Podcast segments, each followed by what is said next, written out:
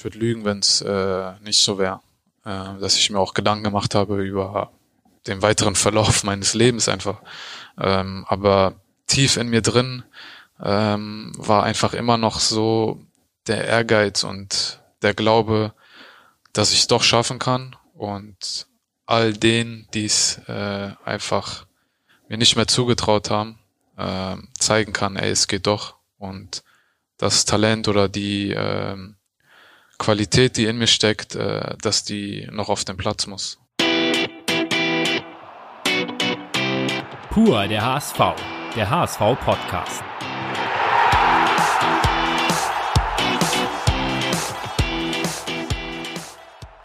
Moin und herzlich willkommen zu einer neuen Folge unseres HSV-Podcasts Pur der HSV. Mein Name ist Thomas Husmann und an meiner Seite begrüße ich wie immer meinen geschätzten Kollegen Lars Wegner. Moin Lars. Moin Tom. Es ist die zehnte Folge unseres klein aber feinen Hörspiels, sozusagen ein Jubiläum und passend dazu haben wir unsere Nummer 10 eingeladen und zwar Sonny Kittel, der uns gegenüber sitzt. Moin Sonny. Moin, moin. Sonny, wir wollen in dir deine Karriere ein wenig eintauchen. Schön, dass du da bist, dass du dir Zeit nimmst. Und äh, unsere Recherche hat im Vorfeld ergeben, wir haben ja mit einigen deiner Weggefährten gesprochen, oh. Dass du ein fotografisches Gedächtnis haben sollst. Und da wollten wir gleich mal mit einer kleinen Challenge einsteigen. Wann und vor allen Dingen wie war dein letztes HSV-Tor, wenn du es beschreiben könntest? Ähm, ist jetzt nicht so lange her. Ja, das ist ja nur die erste Frage der Challenge. Äh, es war gegen Aue und äh, hier beim Heimspiel beim 3-0-Sieg. Und äh, ich glaube, das war ein Ballgewinn von Aaron. Der spielt mir den Ball äh, direkt rüber. Ich glaube, ich laufe auf die Kette zu, leg den Ball zu äh, Manu raus und der ähm, kann sich dann durchsetzen, legt nochmal zurück und ich schieße einfach mit links und ähm, ja, habt auch, glaube ich, auch ein bisschen Glück, ähm, dass der Torwart äh, nicht so einen guten Tag hatte, sage ich mal. Aber gut, äh, war jetzt auch kein Schüsschen, von daher glaube ich, darf man ihm da auch jetzt nicht so die Schuld geben. Das war dein letztes Tor äh, für den HSV. Gehen wir mal ein bisschen weiter zurück. Was war dein erstes HSV-Tor? Erstes HSV-Tor war das Freistoßtor in Nürnberg. Ähm, ja, Freistoß aus, keine Ahnung, es waren glaube ich 25 Metern oder so. Ähm, mit ähm, ja mit der einstudierten Mauer von uns, sag ich mal, mit den drei Jungs, die neben der oder vor der Mauer von äh, Nürnberg standen.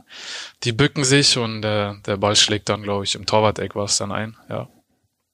ja, war auch kein so schlechtes Tor. Nicht schlecht. Und dann gehen wir noch mal ein Stück weiter zurück. Dein erstes Profitor. Mein erstes Profitor, es war gegen den FSV Frankfurt äh, beim Heimspiel mit der Eintracht. Ähm, ich glaube, das Spiel ist 6-1 ausgegangen. Da legt mir Karim Atmur den Ball in den Rückraum und ich schiebe ins kurze Eck, ja. Genau richtig. Ja. Zum 4 zu 0. 4 -0. Okay, das 6, wusste 1, ich nicht mehr. 6-1 ja. war richtig. Ja, ja. Stimmt es mit dem, also das, du hast es ja jetzt schon so ein bisschen bewiesen, aber ja, läuft gut. da so ein, so ein, das sind ja auch besondere Tore gewesen, das erste ja. so, aber läuft da so ein Film bei dir ab? Also hast du wirklich so ein fotografisches Gedächtnis? Mich würde echt interessieren, wer das gesagt hat. Ähm, aber ja, keine Ahnung. Also ich glaube, wie du es gerade gesagt hast, sind eigentlich so Momente, die man dich äh, ja im Kopf abspeichert. Erstes äh, Profitor, erstes Tor für einen neuen Verein oder jetzt auch das letzte. Es waren jetzt keine schweren Aufgaben von euch. ähm, aber ja, so im Großen und Ganzen kann ich das, glaube ich, ganz gut. Gerade wenn es so ähm, um auch Standorte oder irgendwelche Straßen oder äh, keine Ahnung. Da, das kann ich, glaube ich, ganz gut. Warum auch immer. Ja. Da, da geht das auch. Also, ja, als du auch. nach Hamburg gekommen bist, brauchtest du nicht, nicht lange, lange Navi. Nee, nee, so, äh, nee. Das sagt auch immer meine Frau. Also, die, die kann es gar nicht glauben, wobei sie halt auch das krasse Gegenteil ist. Also, sobald wir aus einem, keine Ahnung, Geschäft oder Restaurant oder äh, irgendwo waren und dann rausgehen, weiß sie nicht mehr, welche Richtung wir gehen müssen. Also das ist der krasse oder das krasse Gegenteil. Und bei mir ist das eigentlich ganz, ganz ganz okay, ja. Wie detailversessen ist das dann? Also wenn wir dir jetzt irgendein Spiel nennen könnten, weißt du dann noch, welche Farben die Trikots hatten und wer wo stand grob, oder? Ja, Farben ist jetzt auch nicht schwer, aber mhm. ja, wahrscheinlich schon. Also ich kann mich, glaube ich, ganz gut an solche Dinge erinnern. Es gibt andere Dinge im Leben, die vergesse ich schnell. Ähm, aber was so Sachen angeht, äh, habe ich das irgendwie drin, ja. Und äh, spielt sich, äh, spiegelt sich das auch bei anderen Sportarten wieder, also die du siehst oder äh, du guckst auch relativ viel Videos? Äh? Ja, gut. Das ist jetzt eine schwere Frage, aber klar, wenn ich jetzt sage, ähm, ich gucke mir jetzt Videos von anderen Spielern an oder ähm, bei YouTube irgendwelche äh, Sachen an äh, von Fußballern, dann äh, ja, versucht man sich das schon zu merken. Ähm, aber jetzt ist jetzt ja, schwer zu sagen, ob das genau dasselbe ist. Also was mich persönlich äh, betrifft, äh, dann kann ich mir das ganz gut merken, ja. ja. Und geht das auch noch weiter zurück, weil du hast gesagt, so schwere Aufgaben haben wir nicht. Wir haben jetzt natürlich kein Jugendtor, weil wir es nicht selber wissen, aber ist das in der Jugend auch schon so gewesen? Ja, weißt schon. du? Also ich kann mich jetzt an viele Tore oder Szenen erinnern, auf jeden Fall. Also es gibt natürlich paar Sachen, die hast du wieder vergessen, aber ähm, ich könnte wahrscheinlich, keine Ahnung, 50 äh, Aktionen oder Szenen äh, wieder wiederholen oder erzählen. Also das, aber ich weiß jetzt nicht, ob das was Besonderes ist. Ich glaube, das ist jetzt nicht außergewöhnlich. Du hast in der Jugend mal vier oder fünf Tore in einem Spiel geschossen. Ja, okay. VfB Stuttgart, ja. Ja, das sind halt so besondere Momente, weil da, da war zum Beispiel auch das erste Mal äh, der Profitrainer da, das war in der U17. Und das kriegst du dann so nach dem Spiel mit, okay, der war da. Äh, wie man so schön auch sagt, musst du zum richtigen Zeitpunkt dann vielleicht auch äh, ja, dein, dein bestes Spiel machen oder eins deiner besseren Spiele. Und ähm, das war dann vielleicht auch so ein Moment. Und klar, sowas merkt man sich, wenn du im Topspiel in der U17 dann vier Tore machst, eins auflegst und du gewinnst 5-0, dann äh, das machst du ja jetzt nicht jede Woche. Außer jetzt hier der, der Mokoko oder wie der heißt, der, ja, der in Dortmund. Wenn man den nach dem Dreierpack fragt, dann. Ja, das ist Standard. Ist ja. Ähm, aber wenn wir einmal auf die, auf die Jugend gehen, wir wollen ja auch ein bisschen zurückblicken, wie du so Fußballer geworden bist. Ähm, Gibt es da noch so viele Ereignisse in deinem Kopf, äh, wie es so losging mit dem Fußball? Also als du das erste Mal richtig so ein bisschen ballverliebt warst, draußen vor der Tür gespielt hast oder erste Fensterscheibe zerschossen hast? ja, an sich schon. Ich meine, ich bin äh, sehr, sehr einfach oder in einfachen äh, Verhältnissen aufgewachsen in einer Hochhausgegend in Gießen und ähm, das war eigentlich, wenn man so zurückblickt, die beste Zeit, weil bis nach der Schule bist du rausgegangen. Du hattest zwar Sorgen wegen deinen Hausaufgaben oder wegen den Schulnoten, aber an sich hattest du sonst keine Sorgen und konntest einfach Fußball spielen und da gab's halt, gab es halt von, keine Ahnung, fünf Jahre jünger bis fünf Jahre älter um dich herum zehn, zwölf Jungs und ähm, hast jeden Tag draußen, hast Fußball gespielt und äh, es hat einfach, ja, es war einfach Freude und äh, konntest das machen, was dir einfach Spaß macht und ähm, so hat sich das Ganze eigentlich entwickelt. Und dann musst du dich natürlich auf der Straße, sag ich mal, wie man so immer sagt, durchsetzen gegen Ältere, aber hat natürlich auch Vorteile gegenüber den Jüngeren. Und ähm, er hat einfach riesen Spaß gemacht und es war jeden Tag so. Und ähm, trotzdem war ich ja auch relativ früh dann schon bei der Eintracht und hatte dann auch, sage ich mal, äh, da so ein bisschen ja das professionellere auch, äh, was das Training angeht und äh, einfach auch der ganze Ablauf, weil draußen kannst du ja machen, was du willst und im Verein war es dann doch ein bisschen strukturierter, sag ich mal, und äh, was natürlich auch gut war. Und äh, die Mischung war auf jeden Fall top für mich, ja. Hat man da schon dran gedacht an das Professionelle oder das war dann, wie du beschreibst, ja eigentlich Spaß, ne? Man hat ja gar nicht so lange wahrscheinlich überlegt. Man ist halt raus und ja. wenn es dunkel wurde oder die Mutter nee, gerufen hat. Ich glaube, so früh noch nicht. Ähm, auch als ich in den ganz jungen Jahren noch in der Jugend bei der Eintracht gespielt habe. Ich denke, das hat sich dann irgendwann entwickelt, wenn du gemerkt hast, okay, du wirst bei dem Turnier bester Spieler, dann bist du da Torschützenkönig, dann bist du irgendwie, keine Ahnung, immer einer der Besten der Mannschaft, schießt die meisten Tore, hast die Nummer 10 oder so, dann äh, merkst du schon, okay, der Fokus ist schon mehr auf mich gerichtet und äh, auch die Verantwortung so dann. Aber ähm, ja, so als ich dann rausgegangen bin, habe ich jetzt nicht gedacht, ey, ich muss jetzt besser werden, damit ich Profi werde, sondern ich in dem Alter zumindest. Sondern ich bin einfach rausgegangen und habe geguckt, okay, hoffentlich kann ich auch irgendwann mal so wie der, keine Ahnung, Alex oder wie der Ibo auch so weit schießen oder so fest schießen. So, also es war halt eher so in das die waren Richtung. Die, die Ziele heute schieße ich dem besten Torwart des, des äh, Viertels mal einen rein oder ja, heute ja. dribbelt er mich nicht aus oder ich genau. finde ihn irgendwie. Ja, ja, so Sachen halt, ja.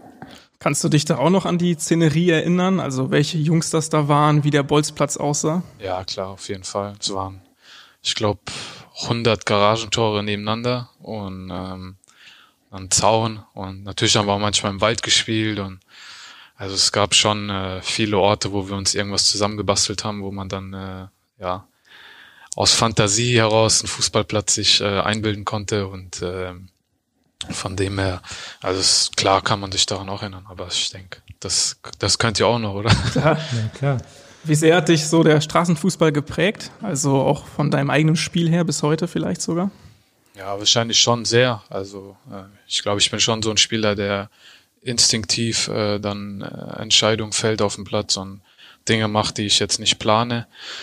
Aber natürlich hat das äh, insgesamt mir auch gut getan, so oft äh, draußen zu sein. Äh, ich sag mal auch auf, auf Beton oder auf Asphalt dann immer zu spielen. Ähm, natürlich hat es auch wehgetan, wenn, wenn du mal hingefallen bist, aber ähm, es hat auf jeden Fall meiner Technik wahrscheinlich auch gut getan und auch einfach meiner Spielfreude oder meiner oder einfach meinem Instinkt, ja. Und wenn du sagst, man musste sich durchsetzen, das ist dann auch auf dem Fußballplatz gemeint. Genau. Oder musste ja. man sich auch ja, mal Klar gab es auch andere ja. Streitereien oder so, klar. aber das ist ja völlig das normal. Ja. Genauso gewesen, ja. Wie viel kann man heute noch beim Profi-Dasein von diesem Straßenfußball-Ding mitbringen?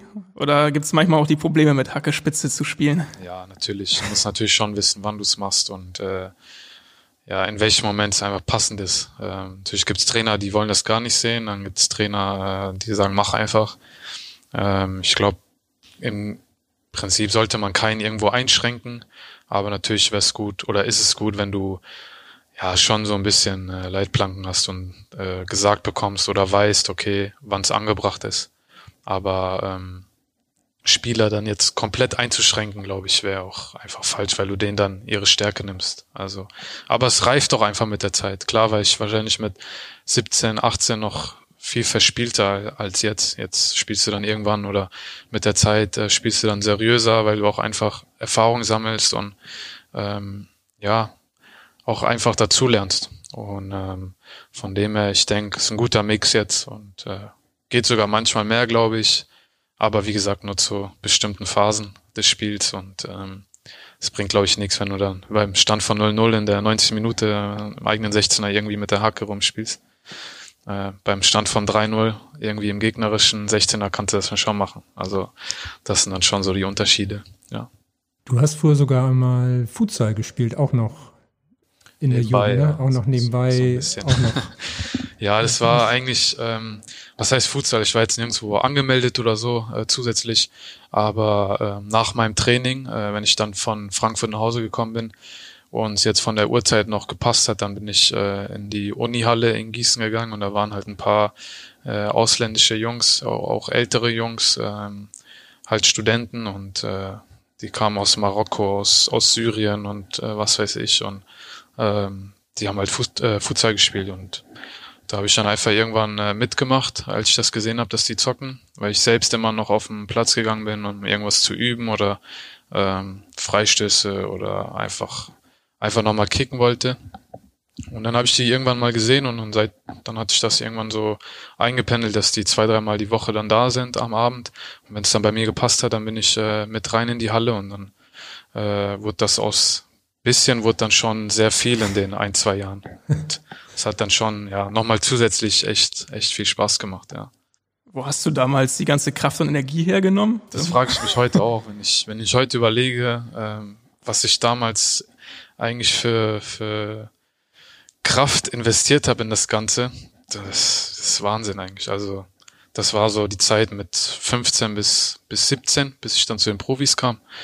Und ähm, wie du es gerade sagst, also keine Ahnung, wie das ging. Aber man hatte die Kraft, man hatte die, die Freude.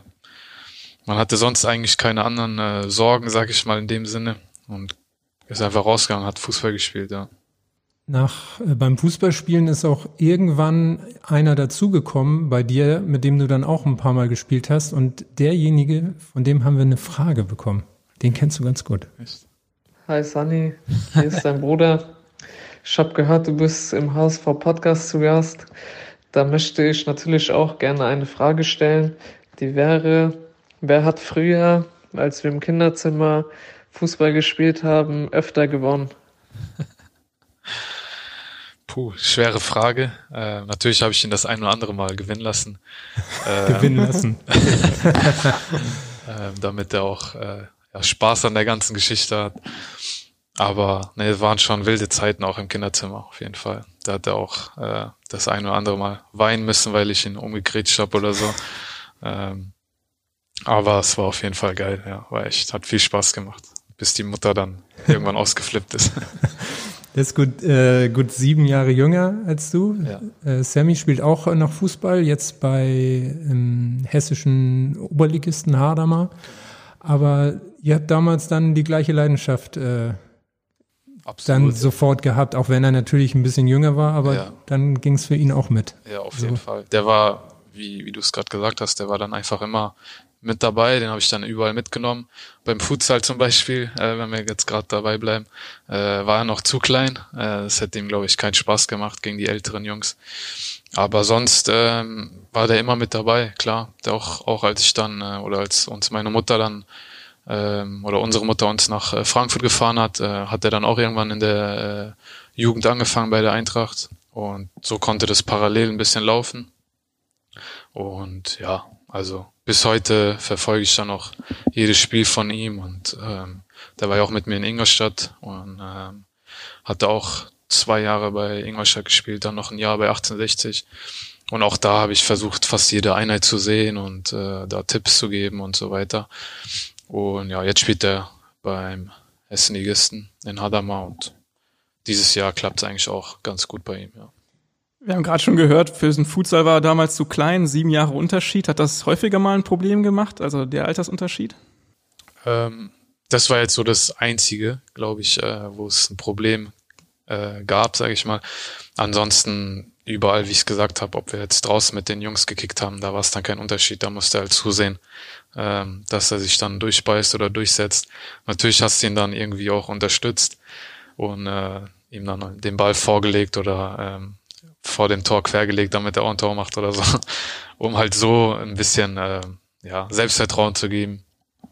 Aber sonst, ja, war eigentlich immer mit dabei, ja. Also war für ihn, glaube ich, auch eine prägende und gute Zeit. Ja, er hat auch äh, berichtet, dass er auch manchmal gewonnen hat, nicht nur gewinnen lassen. Ja. Oder ähm, ähnliches hat er auch, hat er auch gesagt. Wie würdest du euer Verhältnis insgesamt beschreiben? Ja, sehr, sehr eng. Also, wie gesagt, er war dann ja mit mir auch in Ingolstadt. Ähm, und ja, es war natürlich für uns eine äh, ungewohnte Situation. Ähm, es war quasi, war ich dann wie Erziehungsberechtiger für ihn und ähm, Ihr habt ja, da zusammen gewohnt. Wir sogar, haben zusammen ne? gewohnt, genau, mit meiner, mit meiner Frau. Und ähm, ja, also es war auf jeden Fall, oder es ist auf jeden Fall sehr, sehr eng. Wir haben jeden Tag äh, Kontakt und ich versuche ihn einfach, soweit es geht, zu unterstützen, dass er seinen Weg geht und äh, glücklich ist in seinem Leben. Und er hat natürlich auch noch äh, das Ziel, es äh, höher zu schaffen äh, im, im Fußballbereich.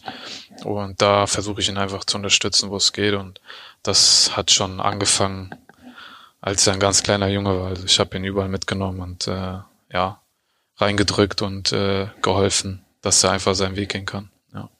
Lief das immer harmonisch ab oder hattet ihr auch mal Streit, wie das vielleicht unter Brüdern ja auch normal ist? Er hat schon öfter auch gekracht, also in verschiedensten Phasen, sage ich mal, äh, als ich, sage ich mal, in der Pubertät war oder er dann in die Pubertät gekommen ist. Also es gab immer mal wieder Phasen, äh, wo es auch mal ja nicht so harmonisch war.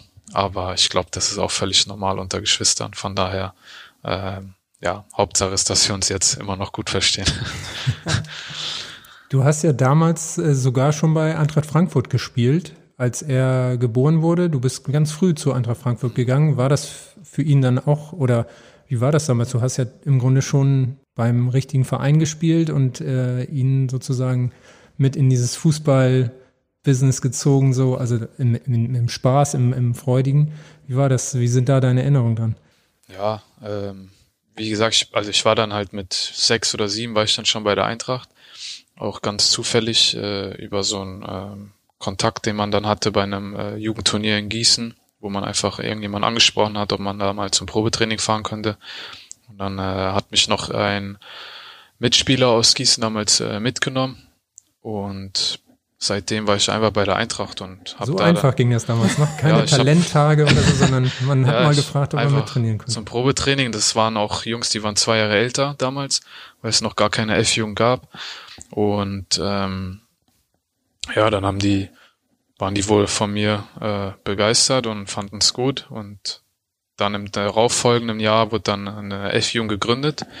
Und dann war ich direkt mit dabei und ja, und Sammy kam dann äh, wie gesagt, als ich dann sieben war, kam er zur Welt und ähm, ja, der ist quasi mit dem Ganzen aufgewachsen, klar. Und wie gesagt, ich habe den dann überall mitgenommen. Sobald er dann draußen äh, mit mir sein durfte, hat er dann auch irgendwann angefangen, Fußball zu spielen und äh, auch eine Freude dafür entwickelt und einfach auch, ja, ähm, irgendwie auch eine Hingabe so und dann auch irgendwann Ziele entwickelt. Und ähm, das war natürlich für uns super, weil er konnte sich von mir was abschauen. Ich hatte jemanden, mit dem ich auch äh, spielen kann und auch drüber reden kann. Und äh, ja, das ist bis heute so, ja. Was war das für ein Gefühl? Ich meine, du bist ja nicht zu irgendeinem Einverein gewechselt, sondern zu einem Bundesliga-Verein. Also Eintracht Frankfurt aufzulaufen in so jungen Jahren ist ja schon speziell, oder? Auf jeden Fall, aber ich glaube, in dem Alter hast du es noch gar nicht so wahrgenommen natürlich hast du es dann irgendwann so gecheckt, okay, jetzt fährst du auf so große Turniere und dann spielst du gegen, keine Ahnung, Bundesligisten, gegen internationale Mannschaften und dann hast du gedacht, wow, okay. Und dann gewinnst du so Turniere, wirst noch bester Spieler und so weiter und dann denkst du, okay, so schlecht kann ich glaube ich nicht sein und so hat sich das Ganze einfach äh, entwickelt und wurde dann immer mehr, mehr und irgendwann wolltest du auch mehr und ab einem bestimmten Alter hast du dann auch gedacht, okay, ähm, ich fahre da jetzt einfach nicht nur hin, sondern ich will was hier erreichen. Das soll sich auch gelohnt haben, dass ich so lange oder so viele Jahre meine Mutter mich äh, zum Training gefahren hat. Und ähm, ja, es war auf jeden Fall, ich sag mal, am Anfang war es keine, war es wahrscheinlich nichts Besonderes in dem Sinne für mich, weil ich das nicht so wahrgenommen habe.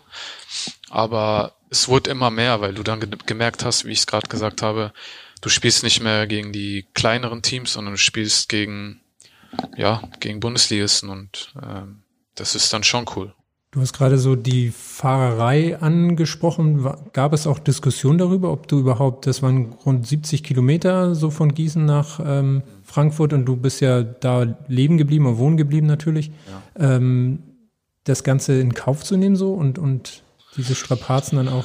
Ja, ich denke, es war eine Chance so, die sich ergeben hat. Ähm, und ich glaube, wie ich es gerade auch gesagt habe, es wird dann, oder es hat sich schnell herauskristallisiert, dass ich ähm, dann schon das Talent habe, um, ähm, ja, sage ich mal, länger zu bestehen in diesem Jugendbereich oder in dieser, dieser Blase, sage ich mal. Und ähm, ja, dann hat, haben sich, oder hat sich meine Mutter natürlich auch noch jemand gedacht, okay, äh, dann unterstütze ich ihn so lange, äh, wie es halt äh, geht und wie es möglich ist.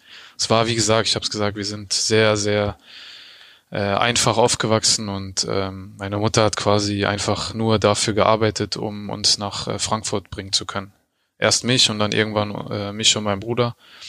Und wenn du dann, keine Ahnung, ähm, gerade so das Geld für den Sprit äh, zusammenbekommst, um nach Frankfurt hin und zurückzukommen, dann äh, sagt das, glaube ich, viel aus über die ganze Zeit. Aber es hat uns nie, sage ich mal, irgendwie äh, beeinflusst oder ähm, äh, ich weiß gar nicht, wie ich sagen soll. Also es es hat keine Rolle gespielt. Ich, ich hatte einfach das, was ich ähm, äh, brauchte in dem Sinne. Wir haben alles gehabt. Es war nicht viel, aber man brauchte nicht mehr. Man, man war einfach froh, dass man da spielen durfte und konnte und ähm, dass du einfach kicken kannst und mehr war das auch nicht. Und äh, von dem her ähm, war das dann auch irgendwann mal, sag ich mal, mit, mit dem zunehmenden Alter dann auch so eine äh, Sache, die emotional wurde für mich, weil ich gesagt habe, okay, das waren jetzt zehn Jahre, die äh, investiert wurden ähm, in eine Sache, die du nicht voraussehen kannst, weil jeder weiß, wie schwer es ist, sich dann am Ende wirklich durchzusetzen und äh, diesen Profivertrag zu kriegen. Und das war für mich einfach äh, das absolute Ziel, äh, das zu schaffen und das dann wieder zurückzugeben in dem Sinne. Und äh, das war dann auch wahrscheinlich äh, auch eine große Motivation, ja. Das heißt, damals hat man das noch gar nicht so realisiert. Du hast jetzt auch über die Jahre erst realisiert, was das damals alles, äh, was deine Mutter zum Beispiel auch in äh, investiert hat, ne? Ja. Oder wurde, war es dir damals schon, schon bewusst oder war es die Kunst von ihr, das auch gerade? Ja, es, also es war damals wahrscheinlich nicht so bewusst. Natürlich, wenn ich dann sage, äh, ab einem bestimmten Alter, ab dem man dann so klar denken kann oder wirklich über so Dinge auch nachdenkt, dann äh, merkst du, okay, äh, krass. Oder wenn du es jetzt noch reflektierst, äh, das machst du jetzt nicht jetzt nach, äh, keine Ahnung, nach 17 Jahren, sondern ich habe das auch vor vier, fünf, sechs, sieben Jahren gemacht. Und ähm, das war auf jeden Fall äh, nicht selbstverständlich, das weiß ich, und deswegen bin ich auch unendlich dankbar. Ähm, aber ja, es hat sich Gott sei Dank gelohnt, ja. Wann kam denn in der Zeit bei Eintracht Frankfurt so das erste Mal bei dir so, so, oh ja, das kann man schaffen. Ich, also du hast eben beschrieben, so Turnier gewonnen und bester Spieler, aber irgendwann hat man vielleicht auch noch so einen Moment so gesagt, oh, jetzt ist es nicht mehr so weit. Ja, ja, eigentlich glaube ich so ähm, weiterhin, wenn du immer auch jetzt zu dem älteren Jahrgang hochgezogen wurdest äh, vor einer Saison, da habe ich schon gemerkt, okay, da musst du einer der Besseren sein in deinem Jahrgang. Und dann eigentlich, als so die äh, Zeit auch mit der Jugendnationalmannschaft anfing und du gemerkt hast, okay, du bist jetzt einer, bist der Einzige aus deiner, aus deinem, äh, aus deinem Verein, der jetzt dabei ist und bist jetzt mit den besten Jungs aus Deutschland zusammen. Und wenn du dann auch da gemerkt hast, dass du einer der Besseren bist, dann äh, denkst du dir, okay, Junge, jetzt konzentrier dich darauf, arbeite hart und äh, dann, keine Ahnung, dann, dann suchst du dir Ziele, suchst du dir Vorbilder und hältst dich daran und äh, gibst alles und investierst so viel du kannst. Und so war so das jetzt, so war jetzt meine Intention und ähm, das war so der Zeitpunkt, wo ich gemerkt habe, okay, jetzt, äh, ich sag mal in dem Sinne alles oder nichts so. Und ähm, ja, das war dann so mit 15 oder so. Wer waren damals so die Vorbilder? Ähm, Ronaldinho war ein großes Vorbild so. Es war, glaube ich, auch damals so eigentlich die beste Phase von ihm bei Barcelona. Ähm, und dann kamen auch die ganzen YouTube-Videos so langsam. Jetzt hast du ja Millionen und damals gab es noch nicht so viele.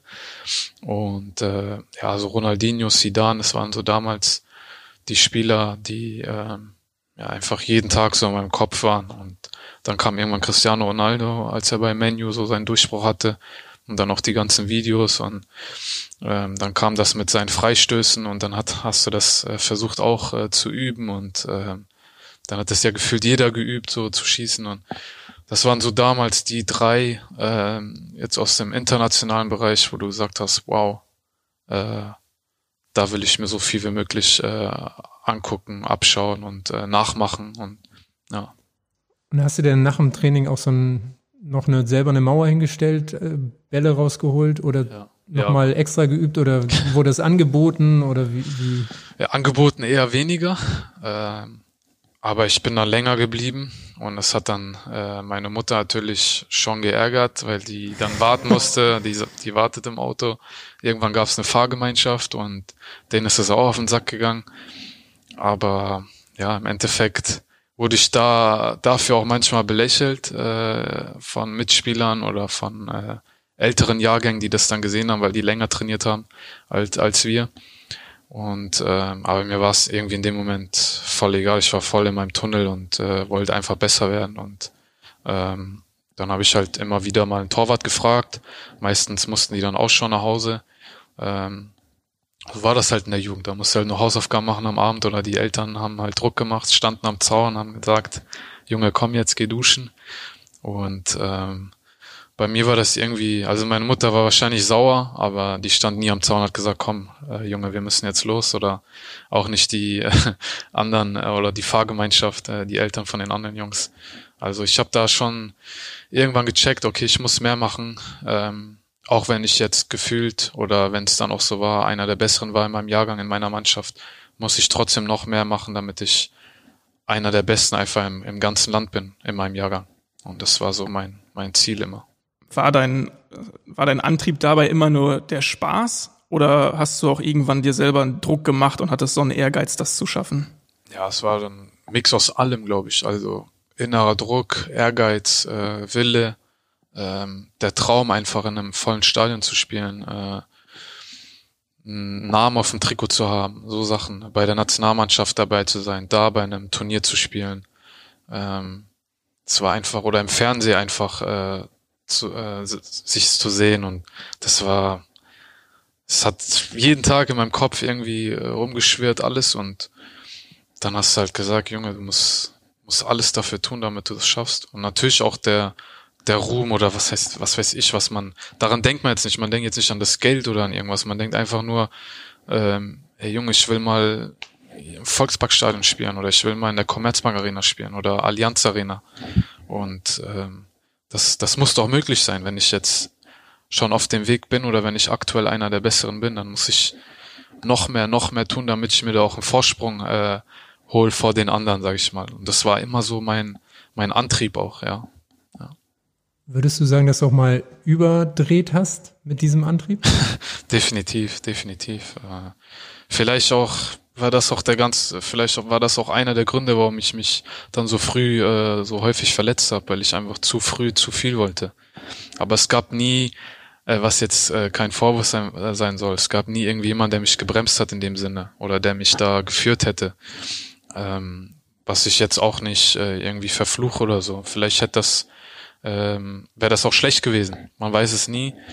Aber ähm, es kann schon sein, dass ich mir dann auch phasenweise zu viel äh, Druck dann gemacht habe oder aber in der ganzen Jugendzeit war es eigentlich eher nur geprägt von Freude und ähm, ja einfach Spaß und äh, Besessenheit nach Erfolg und ähm, ja war eigentlich eine war eine geile Zeit. Gab es da neben den sportlichen Vorbildern, die man jetzt dann schon aus dem Fernsehen kannte, auch welche, die dich noch geprägt haben in der Phase, die dir dann vielleicht, äh, ja, die du auch täglich, die du begegnet bist bei, bei Eintracht Frankfurt? Ja, es gab schon den ein oder anderen Trainer, auch das ein oder andere Gespräch, äh, wenn ich jetzt zurückblicke, wo ich sage, okay, das hat mir gut getan. Äh, oder das war vielleicht wichtig.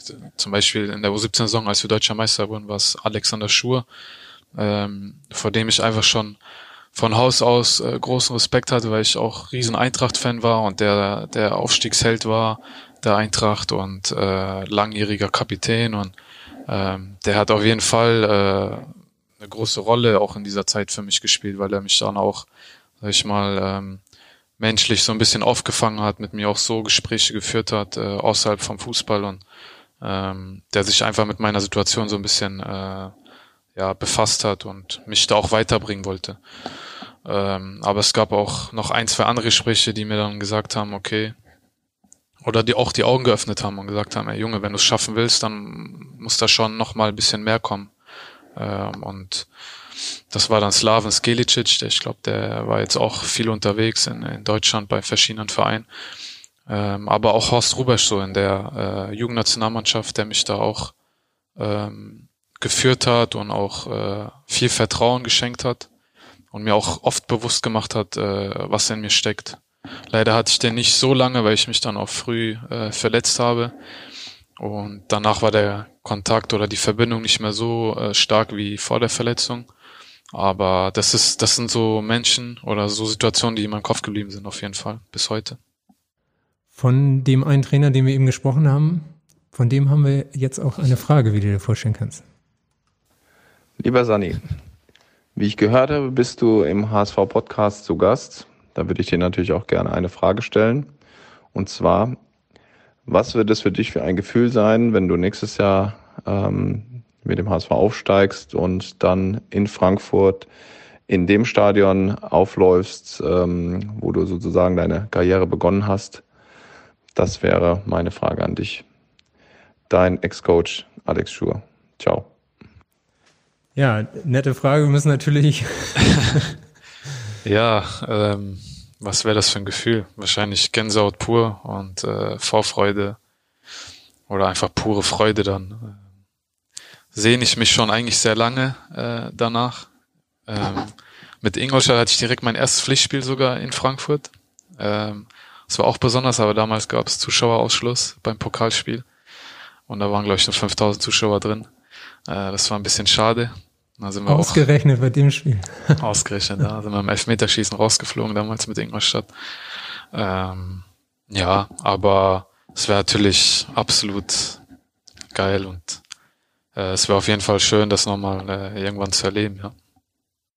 Bei Eintracht Frankfurt ganze Jugend durchlaufen, hast es eben schon angesprochen, äh, B-Jugend deutscher Meister geworden, im gleichen Jahr auch äh, Bundesliga debütiert, mit 17 Jahren damals, auch gegen den HSV, auch spannend und ähm, zusätzlich Fritz Walter Medaillen Silber gewonnen.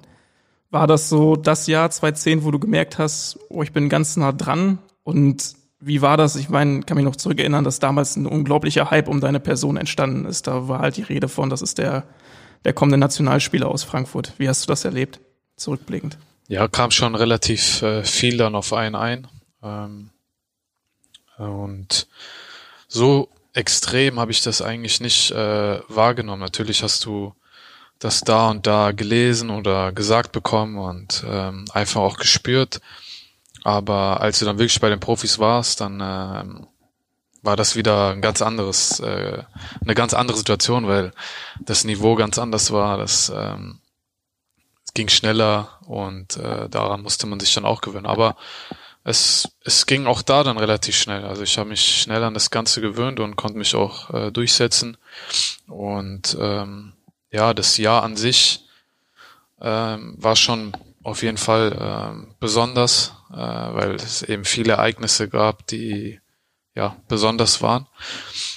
Und ähm, ich blicke eigentlich nur, oder ich, wenn ich daran denke, dann denke ich nur an, an schöne und super tolle Zeit. Also äh, sehr, sehr schöne Erinnerungen an diese Phase.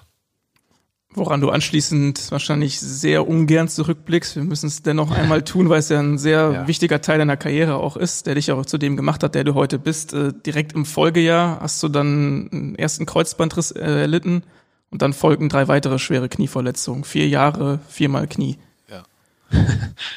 Wie hast du das erlebt? Ja, war natürlich äh, extrem äh, bitter, weil ich gerade auch äh, vor dem ersten Kreuzbandriss bei Christoph Daum äh, von so einer, sag ich mal, großen Person im deutschen Fußball äh, so vollstes Vertrauen gespürt habe und einfach gemerkt habe, ich bin in einem absoluten Flow und da war ich 18 Jahre alt und ähm, war gerade dabei, mir eigentlich so einen Stammplatz zu holen bei der Eintracht und äh, hatte damals auch Horst äh, als ähm, als Jugendnationaltrainer also die Kombination von allem hat irgendwie gepasst. Gegen den Abschied gespielt in Frankfurt.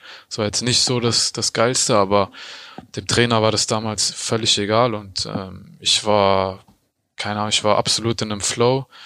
Ja, und dann passiert's halt im Training und du denkst dir, Junge, das, das kann doch nicht wahr sein. Also das kann es jetzt doch nicht irgendwie gewesen sein oder das, das muss doch eine falsche Diagnose sein.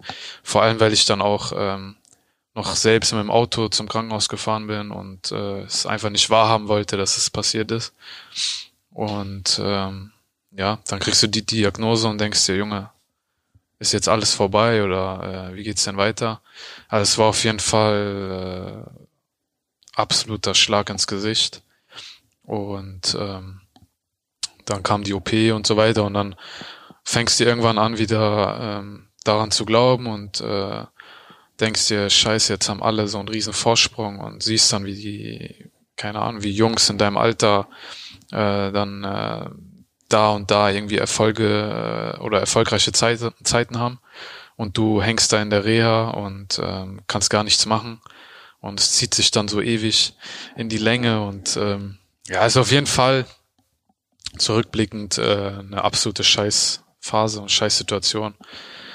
Aber nach sechs Monaten war ich dann auch wieder dabei und habe dann auch direkt meine ersten Spiele gemacht in der, in der zweiten Liga. Und ähm, da war ich, glaube ich, dann immer noch, ne, da war ich, glaube ich, schon 19. und ähm, ja, dann ging es eigentlich relativ äh, gut weiter. Äh, hab ein paar Tore geschossen, wir sind aufgestiegen mit der Eintracht. Und dann äh, ja, kam so ein kleines Tief, sage ich mal. Dann sind wir aufgestiegen und dann habe ich weniger Spielzeiten gehabt. Und plötzlich kommt dann die zweite äh, oder der zweite Schlag ins Gesicht, äh, ohne eigentlich wirklich sagen zu können, dass ich einen Unfall hatte in dem Sinne, sondern das Knie wurde einfach dick und dann äh, lässt es so irgendwie nebenbei laufen, weil da keine ja, besonderen Schmerzen dabei waren. Und irgendwann machst du dann äh, ein MRT, weil es immer dicker wurde. und dann kriegst du dieser Knorpelschaden. Und dann denkst du dir, Junge, was ist denn das jetzt? Also mit so Dingen habe ich mich noch nie befasst. Und ähm, ja, im Verlauf der Zeit checkst du dann, okay, äh, Kreuzbandriss, dann Knorpelschaden, denkst du, okay, fuck, äh, das ist, sind jetzt nicht die leichtesten Verletzungen im Fußball oder generell im Sport. Und dann denkst du, warum ich oder warum nochmal? Einmal hätte doch gereicht und ich tu doch so viel, ich arbeite so hart und ich bin länger nach dem Training da, ich mache extra Schichten. Und dann bist du wie gefangen in so einem Teufelskreis und denkst dir einfach, ja, Junge, das kann doch nicht wahr sein, immer ich, alles scheiße und äh, wie soll ich das jetzt wieder schaffen, wieder auf den Stand zu kommen, vor dem, bei dem ich, oder wo ich vor zwei Jahren war vielleicht, oder aber der Glaube oder die Liebe oder die ähm, ähm, die Motivation, die war immer da, das äh, wieder auf den auf den also ich sag mal auf den Zug aufzuspringen. Und ähm, ja dann dann machst du doch da wieder die ganze Reha-Phase, bist äh, sechs sieben Monate raus. Und es wird natürlich immer schwerer, ist ja auch klar. Und man wird auch immer ein bisschen älter, trotzdem war ich noch sehr jung. Und ähm, das war das Gute, sage ich mal, in der ganzen Geschichte dass noch, ähm, dass ich eben noch so jung war und im Nebeneffekt kannst du natürlich auch sagen, es war nicht so gut, weil, keine Ahnung, 23 Jahre alt und schon vier OPs oder schwere OPs ist jetzt nicht so geil oder liest sich nicht so gut. Aber der, der Glaube, wie gesagt, war immer noch da, weil ich mir gesagt habe, Junge, das kannst doch nicht gewesen sein. Äh, ich habe noch nicht mir gezeigt, mir bewiesen, ähm, dass ich äh, oder was oder was ich was einfach in mir steckt. Und ähm, deswegen war die Motivation immer da äh, da zurückzukommen. Ja nach dem zweiten Knorpelschaden ähm, war ich dann auch wieder irgendwann dabei. Und dann äh, war so war es eigentlich schon ähm, fast fix dass ich im Winter äh, den Verein verlasse und hat eigentlich schon ein unterschriftsreifes äh, Angebot äh, von St. Pauli gehabt. Okay. ähm, und hätte das wahrscheinlich auch gemacht, wollte aber nochmal äh, ein Hallenturnier spielen. Oder beziehungsweise haben wir nochmal ein Hallenturnier gehabt in Frankfurt. Äh, ist der bekannte Licher Cup gewesen. Und ähm, da war dann so ein bisschen auch, ähm, sag ich mal, ähm, ja, ich wollte es mir so beweisen, wollte es den Leuten beweisen und zeigen, ey, dass es ein Fehler ist, äh, mich gehen zu lassen, sag ich mal. Und weil ich auch einfach mit der Zeit gemerkt habe, wie viele Menschen auch Abstand von dir genommen haben und gesagt haben, vielleicht nicht dir direkt ins Gesicht, aber über zwei, drei Personen hast du es schon mitbekommen, ja, der Junge schafft's nicht mehr. Das, das geht nicht mehr gut, das, das ist, das kann nicht funktionieren. Und im Verlauf der Jahre hast du dann mitbekommen, äh, wer das so alles war, beziehungsweise das so über dich gesprochen wurde. Äh, zu dem Zeitpunkt habe ich das nicht mitbekommen, aber ich habe natürlich gemerkt, dass viele Leute dann äh, dich eher ja dastehen lassen haben. Und was mich natürlich auch geprägt hat oder wo, wo ich auch viel gelernt habe in der Zeit, ähm, dass in, eben in guten Phasen viele da sind, in schlechten Phasen, äh, wie man so schön sagt, dann keiner. Und das habe ich wirklich äh, sehr, sehr deutlich gespürt. Und deswegen bin ich auch dankbar eigentlich, äh, dass ich das erleben durfte, weil ich viel fürs Leben einfach auch gelernt habe. Und ähm, ja, nochmal zurück zum äh, Knorpelschaden dann zum äh, zur dritten schweren äh, Verletzung dann. ist dann beim äh, Derby, beim Hallenturnier gegen Kegas Offenbach passiert, wo ich dann gemerkt habe, fuck, ich glaube, da ist gerade wieder was passiert.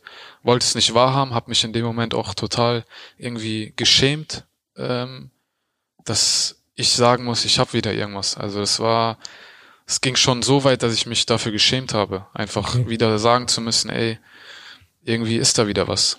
Und ähm, habe dann auch so getan, als ob es nicht so schlimm wäre beim Arzt. Und ähm, Weil im Endeffekt. Im Grunde selber nicht wahrhaben wolltest. Nee, oder? ich, ich habe gedacht, ich bin einfach im falschen Film. Das, das gibt's doch nicht.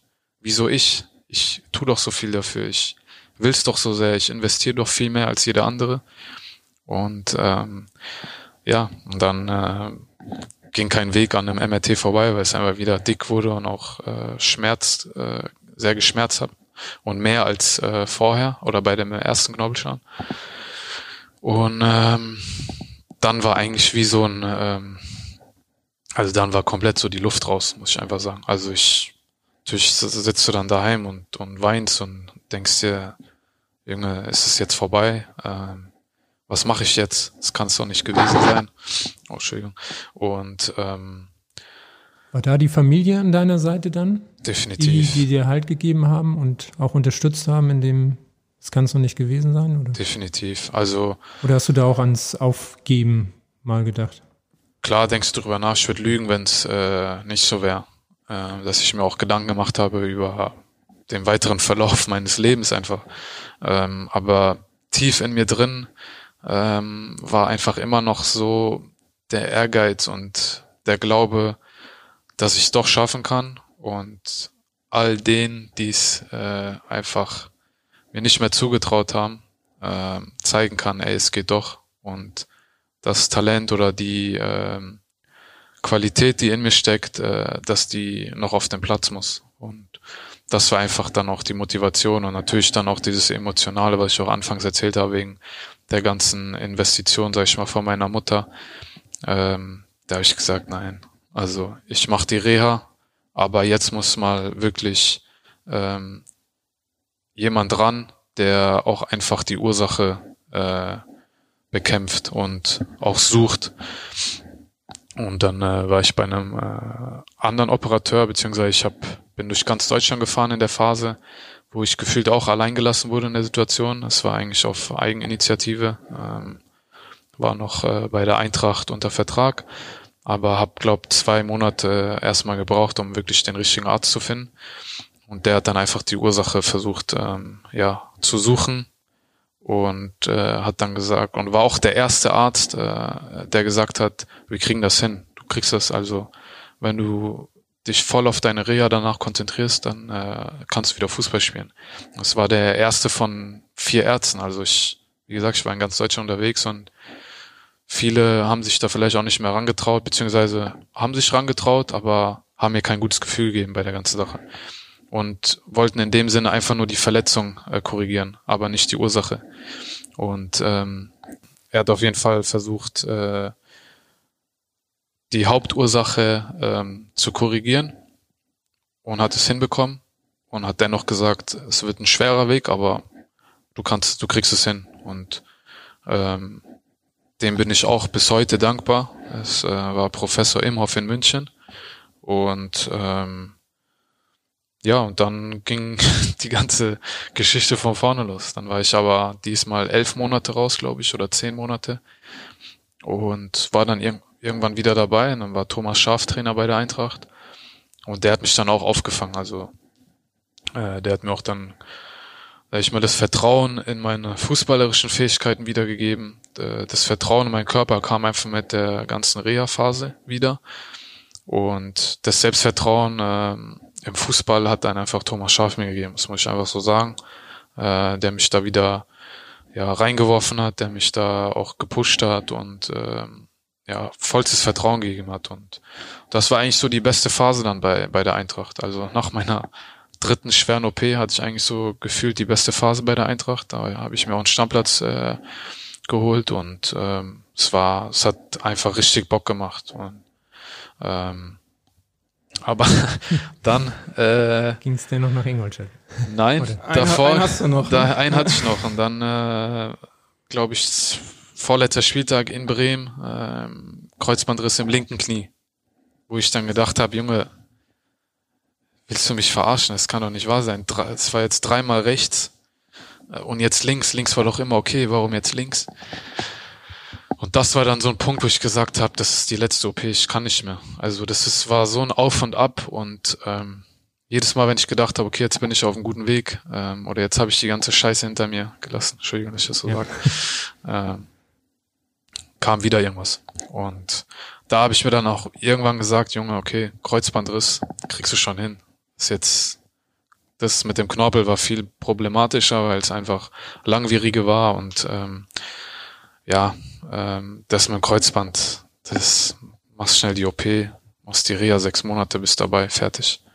Und dann äh, war es im Endeffekt auch so. Also, aber dann, ähm, ja, ist dann mein Vertrag bei der Eintracht irgendwann ausgelaufen und ähm, dann habe ich den Schritt nach Ingolstadt gewagt und im Endeffekt war es auch gut für mich, mal rauszukommen aus, aus Frankfurt, äh, mal was anderes zu sehen und ja, dann ging eigentlich eine relativ für mich persönlich erfolgreiche Zeit los.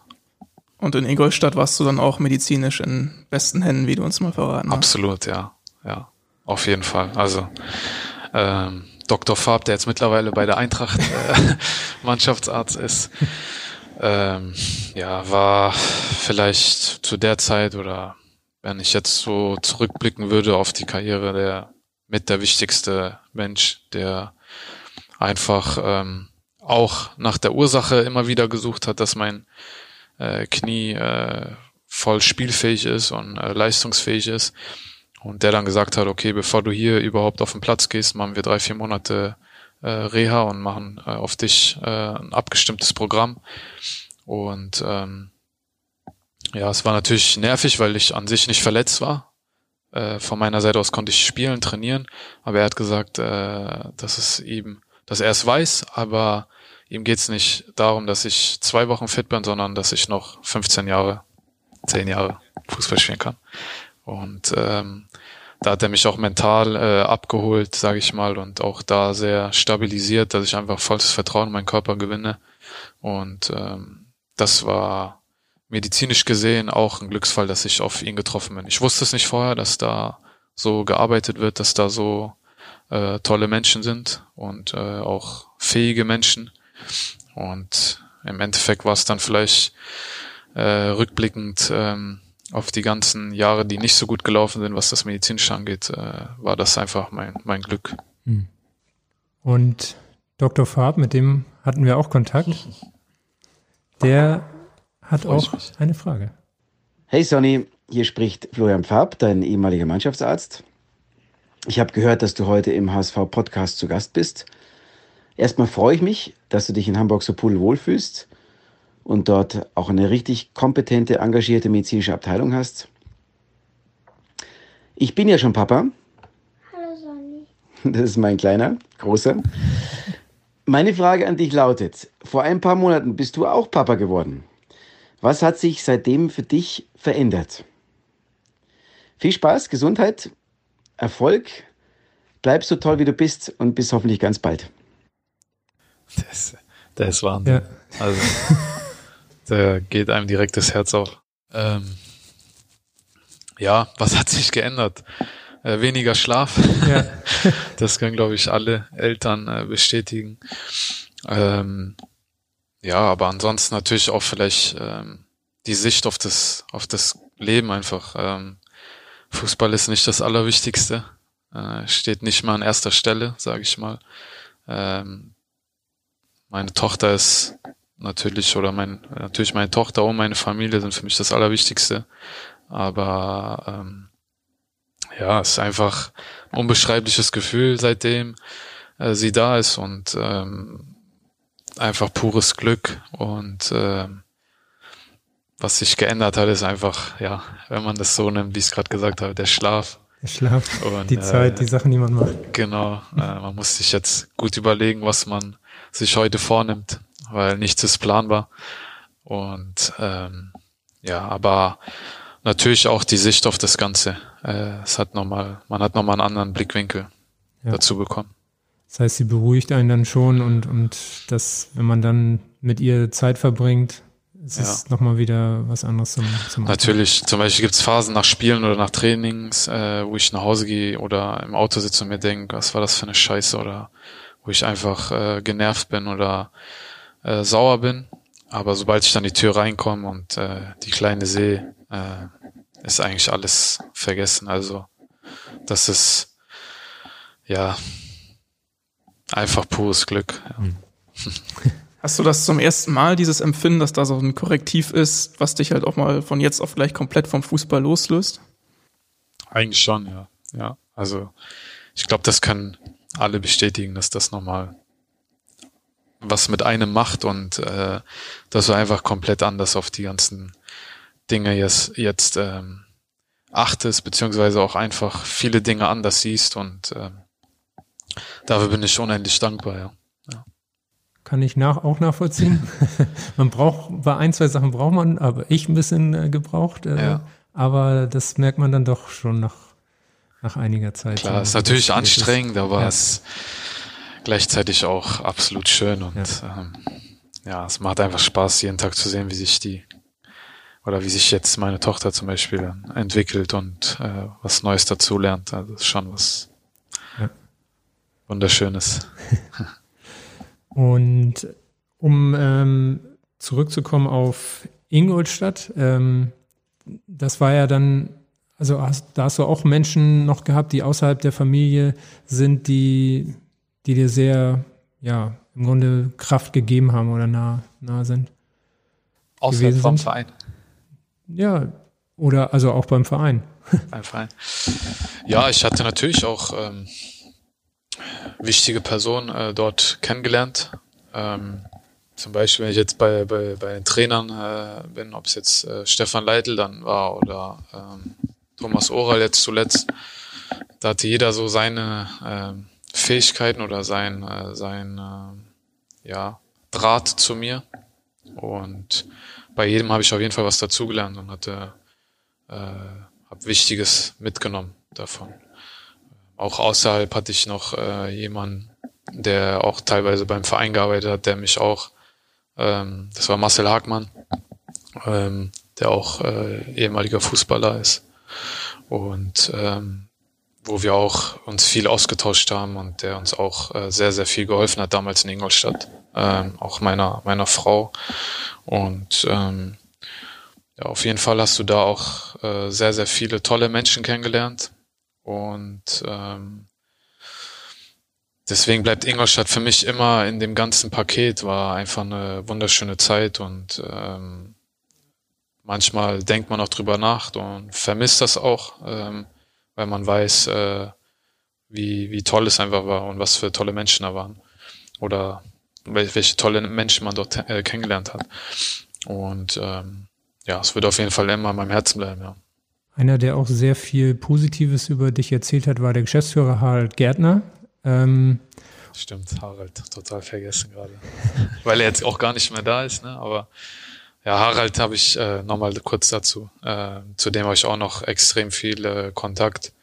Hat uns auch hier schon besucht in Hamburg. Und äh, auf jeden Fall, Harald ist äh, ja sehr, sehr wichtiger Ansprechpartner für mich auch. Kommt sogar auch aus der Nähe, Nähe von Gießen. Genau, richtig? genau, ja. Also ihr hattet da auch noch eine heimatliche Verbundenheit, so ein genau, bisschen. Ja, ja. Sehr gut. Er hat auch Söhne, die Fußball spielen und ja. einer von denen, okay. der hat jetzt auch nochmal eine Frage. Servus Sonny, ich bin's der Ben Gärtner aus Ingolstadt und ich habe gehört, es gibt jetzt einen Podcast von dir. Und erstmal hoffe ich, dass du dich gut eingelebt hast in Hamburg das ist ja jetzt gar nicht mal so weit weg von Gießen als Ingolstadt. Und äh, meine Frage an dich ist, ähm, was für einen Tipp kannst du in meinem Alter 17-, 18-jährigen Fußballern geben? Du warst nämlich auch selbst in der Situation, die jetzt zum Beispiel in der 19 Bundesliga sind oder den letzten Schritt machen wollen im Profibereich. Was können die noch machen, was andere nicht machen? Also was können sie an ihr Mindset machen? Was können sie im Fußballerischen noch machen, dass sie diesen letzten Schritt einfach schaffen, um Profi zu werden? Ja, auch eine gute Frage. Ne? Also erstmal liebe Grüße an Ben, falls er das hört. ähm, ja, was kann man machen? Natürlich ist das ähm, dann eine Frage auch von, von Glück, sage ich mal. Äh, wie ich es auch gesagt habe, bei mir im richtigen Moment äh, vielleicht eine gute Phase zu haben, ähm, viele Tore zu machen, viele Vorlagen zu geben, einfach gute Leistung zu bringen. Aber hauptsächlich, was du machen kannst, ist, denke ich, immer mehr zu machen als alle anderen. Äh, ich glaube, das ist die erste Voraussetzung.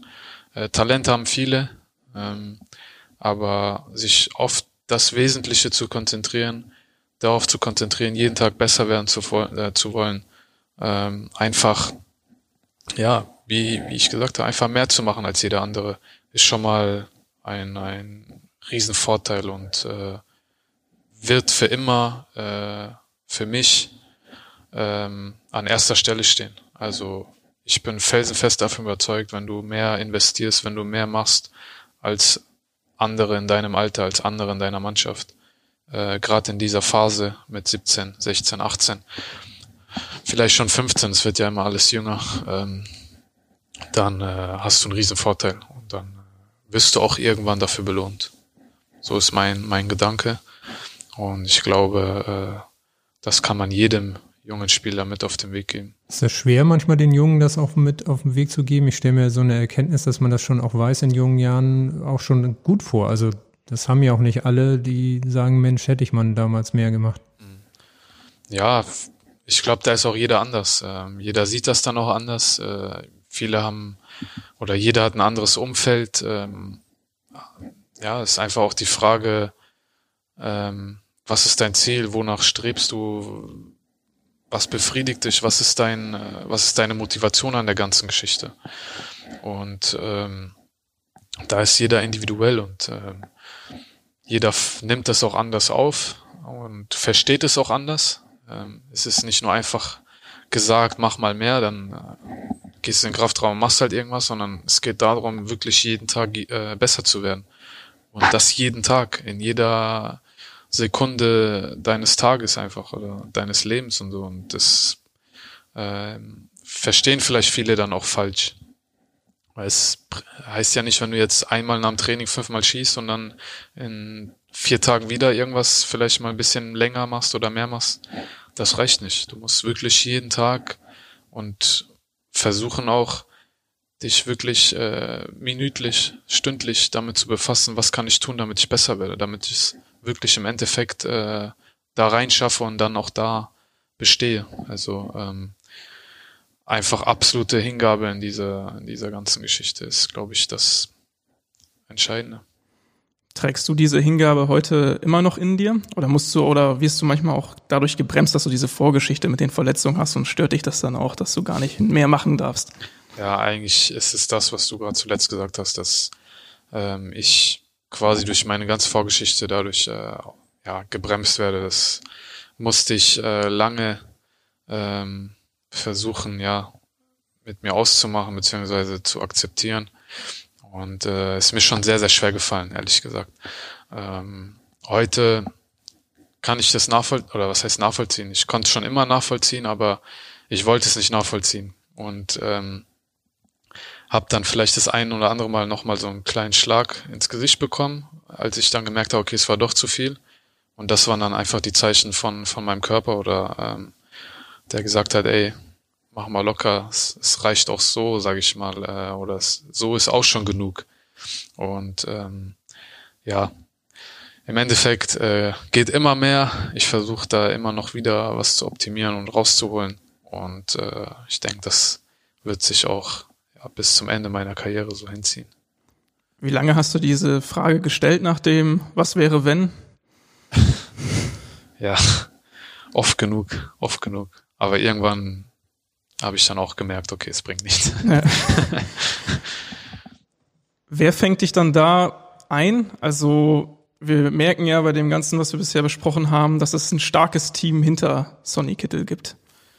Ja, gut, es gibt, äh, ich habe viele Leute auf dem ganzen Weg kennengelernt ähm, und ähm, ja, wichtige Leute kennengelernt und jeder hatte irgendwo so sein, sein kleinen Einfluss auf mich und ähm, eben auch durch das, was ich gesagt habe, dass ich in dieser ganzen Zeit auch gemerkt habe, okay, welche Leute stehen dann wirklich hinter dir, auch in der Zeit, wo es nicht so gut läuft oder wo es vielleicht nie wieder mehr gut laufen wird.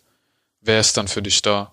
Die Jungs aus Ingolstadt, die habe ich alle, sag ich mal, nach dieser Scheißzeit kennengelernt. Ähm, aber die haben mich vom ersten Tag an ähm, so behandelt und so aufgenommen, äh, wie ich es mir einfach auch gewünscht habe oder wie ich es mir auch nett hätte vorstellen können. Und ähm, vorher hast du halt, ja, diese zwei, drei Menschen gehabt, die, die sage ich mal, ernst mit dir gemeint haben, die einfach ähm, dir helfen wollten. Und ähm, Endeffekt, meine Familie fängt mich darauf. Äh, meine Frau, meine, meine Mutter, äh, mein Bruder, mein, äh, mein Opa, meine Oma. Also ähm, das ist so das wichtigste Team hinter mir eigentlich und ähm, von dem her, ja, man auf dem ganzen Weg hast du irgendwo die Einflüsse und äh, dann musst du halt herausfiltern oder suchen, wer äh, es wirklich ernst meint. Und das war, deswegen habe ich auch gesagt, ich war dankbar eigentlich für diese Zeit, die eine beschissene Zeit war, aber ich habe viel fürs Leben gelernt. Wir haben von einem, mit dem du in Ingolstadt zusammengespielt hast, auch nochmal eine Frage. Hallo Sonny, Stefan hier. Ich habe gehört, du hast einen Podcast und ich habe da eine Frage an dich. Woher kommt eigentlich das Gerücht in Ingolstadt, dass du eine gewisse Ähnlichkeit mit Gauli hast? Das ist ja, Stefan Kutschke. Das Und ist so ein Idiot, ehrlich. sind wir mal gespannt, wer Gauli ist. Ach, ja, das ist ein Insider. Das ist auch, also da besteht eigentlich 0,0 Ähnlichkeit. Ähm, und Gauli war ein äh, ehemaliger Zeugwart in Ingolstadt, äh, mit dem wir viel Spaß hatten. Und äh, ja, irgendwann äh, hat dann, ich glaube, Marcel Gauss was, ähm, einen Witz gemacht und seitdem besteht dieses dieser Witz, sage ich mal, äh, mit der Ähnlichkeit zu Gauli. Aber da besteht 0,0 Ähnlichkeit. Also äh, okay. Kein ich hätte mich gefreut über eine wirklich äh, normale Frage von äh, Kutscher, aber bei dem kommt eigentlich nichts Normales aus dem Mund, von daher. Aber das macht ihn besonders. Ja, das, das findet er besonders lustig, ja. Ja. Aber ihr könnt schon so auf einer Ebene scherzen. Auf jeden ja. Fall. Ja, Kutsche ist auch äh, sehr, sehr guter Freund von mir. Ähm, war auf jeden Fall sehr lustig und eine geile Zeit äh, in Ingolstadt mit ihm. Und ähm, ja, mit dem habe ich auch jetzt nicht täglich, aber schon mehrmals die Woche Kontakt und äh, super Typ und äh, war auf jeden Fall auch, wie gesagt, sehr lustig mit ihm, ja. Ingolstadt hört man bei dir raus. Geile Zeit, schöne Erinnerung. Persönlich hast du dich richtig zurückgearbeitet da. Das war das Comeback von dir. Gleichzeitig sportlich als Mannschaft lief es nicht ganz so gut. Bist zweimal abgestiegen. Und das hört sich so schlimm an. Das hört sich wirklich schlimm an irgendwie, ne? Tut mir gerade auch irgendwie, weh, das oder? zu sagen, aber. Das fühle ich gar nicht, wenn ich an so. Ingolstadt denke. ist ganz weit weg. Ja. Unter anderem auch in die dritte Liga, was für uns als HSV dann ein Segen war, weil du dadurch äh, vertraglos geworden bist. Und dann kam der Wechsel im Sommer hier 2019 zustande. Ja. Warum der HSV? Warum? ja, weil ich ein Angebot bekommen habe und kein Verein hat und gesagt habe, okay, HSV, nicht so schlecht. äh, nee, also ich hatte äh, trotz des Abstiegs ähm, persönlich war es eigentlich für mich, wie gesagt, sehr, sehr gut gelaufen in Ingolstadt und konnte mich dadurch vielleicht auch in den Fokus spielen und ähm, hatte auch schon im Jahr vorher das ein oder andere Angebot und auch ähm, mich mit dem einen oder anderen Verein getroffen, wo ich äh, auch überlegt habe, äh, da schon Ingolstadt zu verlassen. Aber es hat sich im Endeffekt nicht ergeben, weil einfach äh, ja Harald äh, zu viel Ablöse wollte. Und ähm, ja, dann habe ich natürlich auch irgendwo die diese Wertschätzung gespürt vom Verein in Ingolstadt und ähm, auch von Harald und ähm, habe dann gesagt, okay, ähm, dann bleibe ich und äh, bin noch dennoch, wie ihr es auch rausgehört habt, sehr glücklich hier in Ingolstadt. Also ich mache äh, in beiden Fällen nichts falsch, denke ich. Und äh, damit war das Ganze dann auch äh, erledigt. Ja, und wir hatten natürlich andere Ambitionen, ähm, hatten eine super Truppe eigentlich, aber in dem Jahr lief irgendwie gefühlt gar nichts. Ähm, hatten fünf Trainer, glaube ich. Und haben es am Ende dann eigentlich fast geschafft gehabt. Und ähm, ja, verspielen in, im Rückspiel in der ersten Halbzeit eigentlich alles, was wir uns in den Wochen davor aufgebaut haben. Und ähm, ja, dann warst du auf einmal vertragslos, sag ich mal. Und dann hast du dir erst nach, danach gedacht, ey, scheiße, jetzt einfach die ganze Zeit hier vorbei. Es war doch eigentlich so, so schön und so, so toll. Äh, wie geht's weiter? Und am nächsten Tag habe ich eigentlich schon direkt einen Anruf bekommen von meinem Berater und der meinte, hier an der Leitung ist äh, äh, Dieter Hacking und ich konnte den damals noch gar nicht zuordnen, weil der auch noch offiziell keinen äh, Verein hatte. Und da sagte mir mein äh, Berater, ähm, der wird Trainer beim HSV. Und dann hat sich natürlich direkt in meinem Kopf was abgespielt und ich dachte, okay, geil, schon mal eine gute Adresse. Aber ich war noch so enttäuscht eigentlich von dem äh, Abend zuvor, dass ich das alles noch nicht so ähm, ja, realisiert habe, beziehungsweise so weit gedacht habe. Und ja, da haben wir eigentlich ein Gespräch gehabt und es war eigentlich auch so das erste konkrete Interesse von einem Verein. Also direkt einen Tag danach. Und natürlich ähm, ähm, wollte ich mir das anhören. Bin dann auch paar Tage danach ähm, zum Trainer gefahren äh, mit meinem Berater. Ähm, der hat uns eingeladen bei sich zu Hause und dann haben wir so das Gespräch. Auf dem Bauernhof Bad Nendorf. Bad Nendorf. Ja, ja, bei Hannover eben. Ja. Und ähm, hat ein super Gespräch und ich wollte mir aber Zeit geben, weil ich einfach ähm, ja mich für das Richtige entscheiden wollte und hatte dann noch paar andere äh, Gespräche mit Vereinen, äh, die auch äh, lukrativ oder interessant waren. Aber nichts hatte mich so im Endeffekt von der von dem Gesamtpaket äh, gepackt wie wie der HSV. Ähm, und insgesamt fand ich das dann einfach geil und war voll voll überzeugt, dass es genau das Richtige ist, der richtige Schritt und ähm, ja, im Endeffekt war auch alles richtig. Ja. Stimmt das Gerücht, dass du auch aus England sogar Angebote hattest?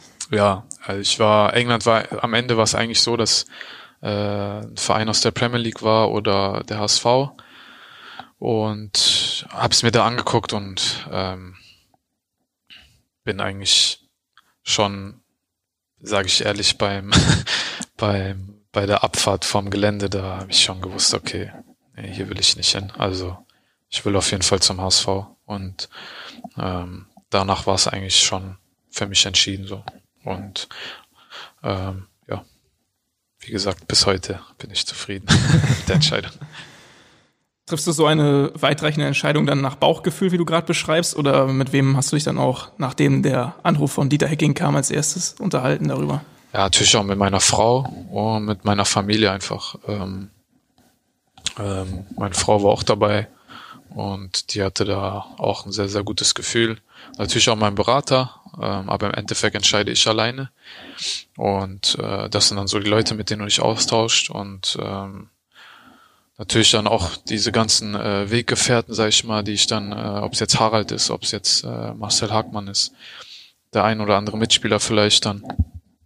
Und wenn du dann so merkst, ey, die, die stimmen dir dazu oder die denken, wow, das ist doch top, dann denkst du, okay, ja, wenn, wenn, wenn das jeder so sieht, ähm, dann es ist jetzt nicht so, dass ich wegen denen entschieden habe, sondern mhm. es war schon für mich entschieden sozusagen, aber dann hörst du dir nochmal an, was die so sagen und ähm, ja, von Hat sich dann gedeckt, genau, sozusagen. Genau. Okay.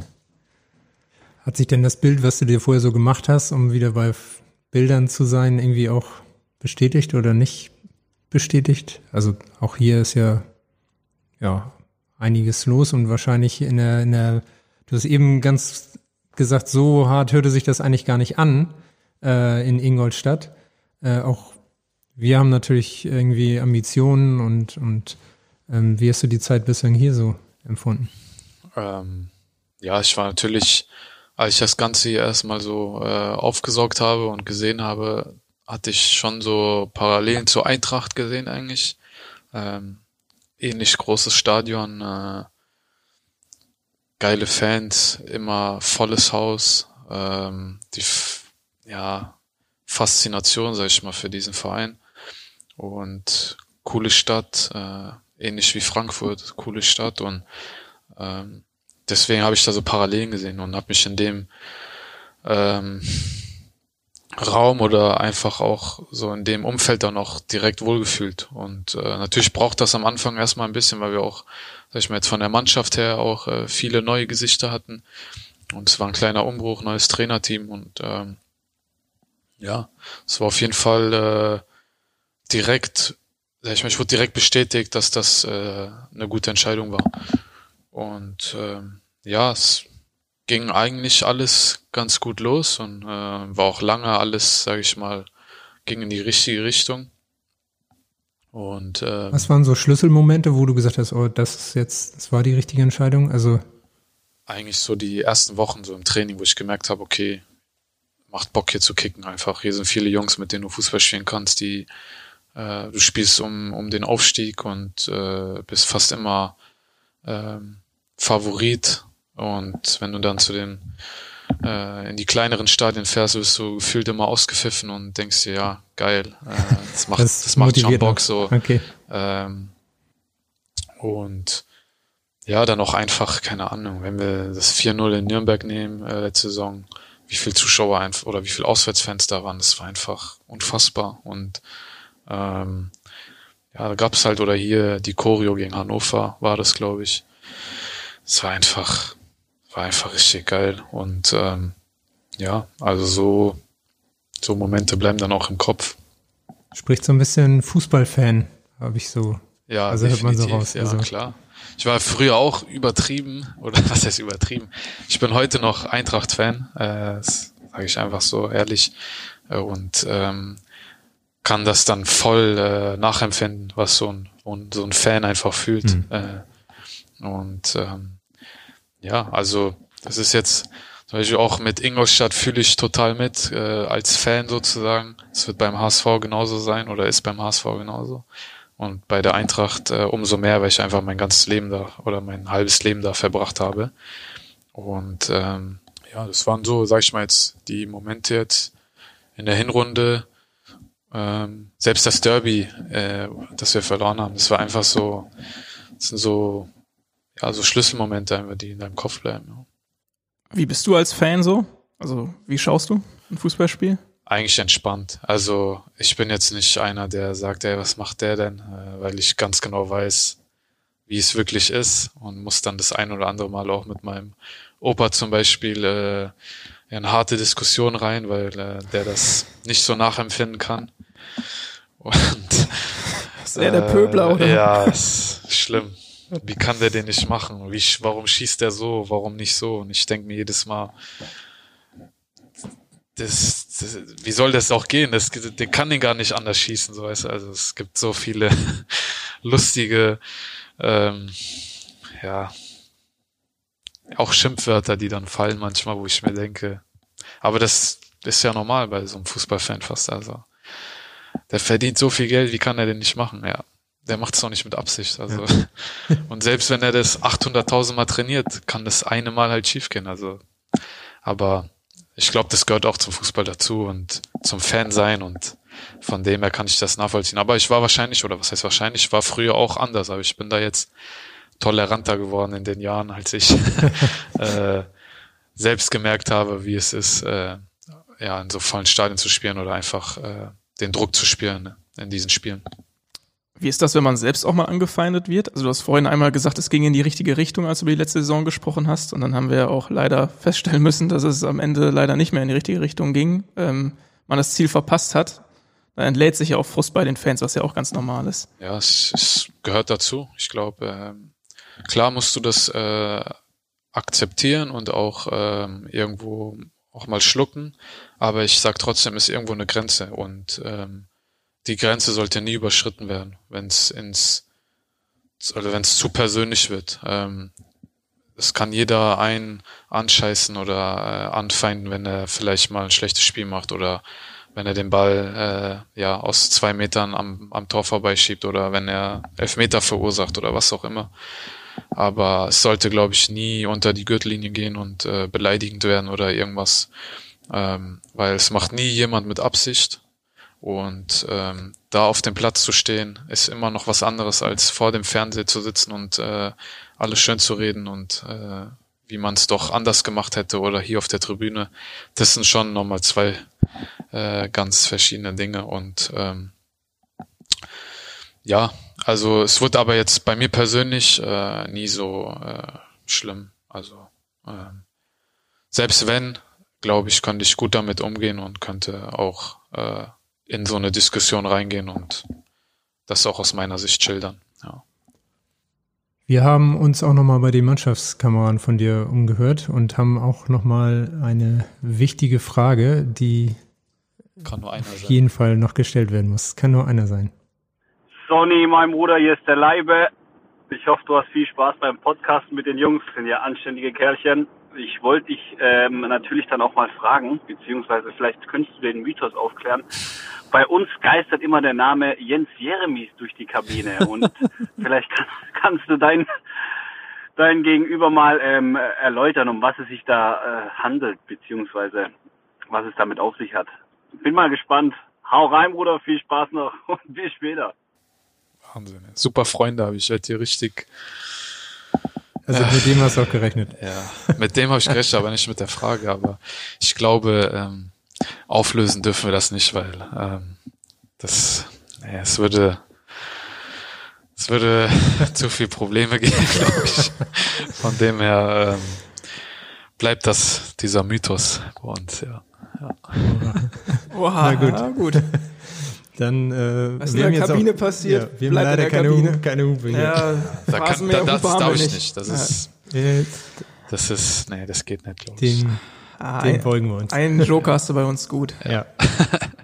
Wir haben noch einen zweiten HSVer, der auch noch Worte an dich wendet und das ist eine richtige Legende hier im Club.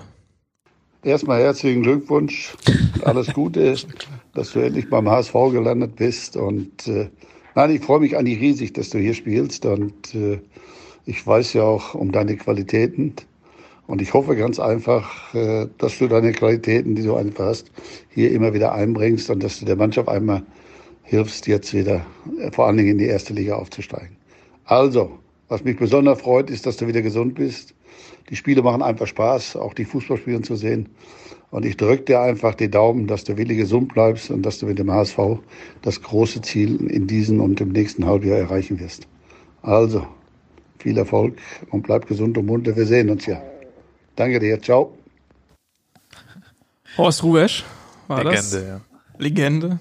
Hast ihn ganz am äh, Anfang schon einmal erwähnt als deinen damaligen U18 Trainer in der Nationalmannschaft. Wie fühlt sich das an, sowas von ihm zu hören? Ja, freut mich sehr. Also ähm, mich hat es auch riesig gefreut, als ich gehört habe, dass er dann hier eine Aufgabe übernimmt beim HSV. Ähm, ich glaube, ähm, da sind sich alle einig, dass das ähm, eine super Entscheidung war, ihn zurückzuholen und dass er sich auch dafür entschieden hat. Und ich glaube, der wird, wie gesagt, dem Verein sehr, sehr helfen. Und ähm, ja, es freut mich natürlich, äh, dass er sich freut, dass ich äh, hier bin. Und äh, ja, es ist auf jeden Fall was Besonderes für mich. Äh, wie gesagt, ich hatte es ja anfangs gesagt, dass äh, Horst einfach äh, auch eine prägende Rolle äh, hatte äh, in meiner Jugendzeit und die ich bis heute nicht vergessen habe. Ich hatte viele Trainer, ich hatte viele Menschen auf dem Weg, äh, aber kennengelernt, aber es gibt eben diese paar Personen, die in deinem Kopf bleiben und Horst ist auf jeden Fall einer von diesen wenigen und ähm, ich freue mich auch jedes Mal, wenn ich ihn hier noch sehe und ähm, mit ihm mal quatschen kann oder äh, wenn er mir vielleicht auch einen Rat geben kann oder so. Ähm, also da bin ich schon sehr dankbar und weiß es auch sehr zu schätzen.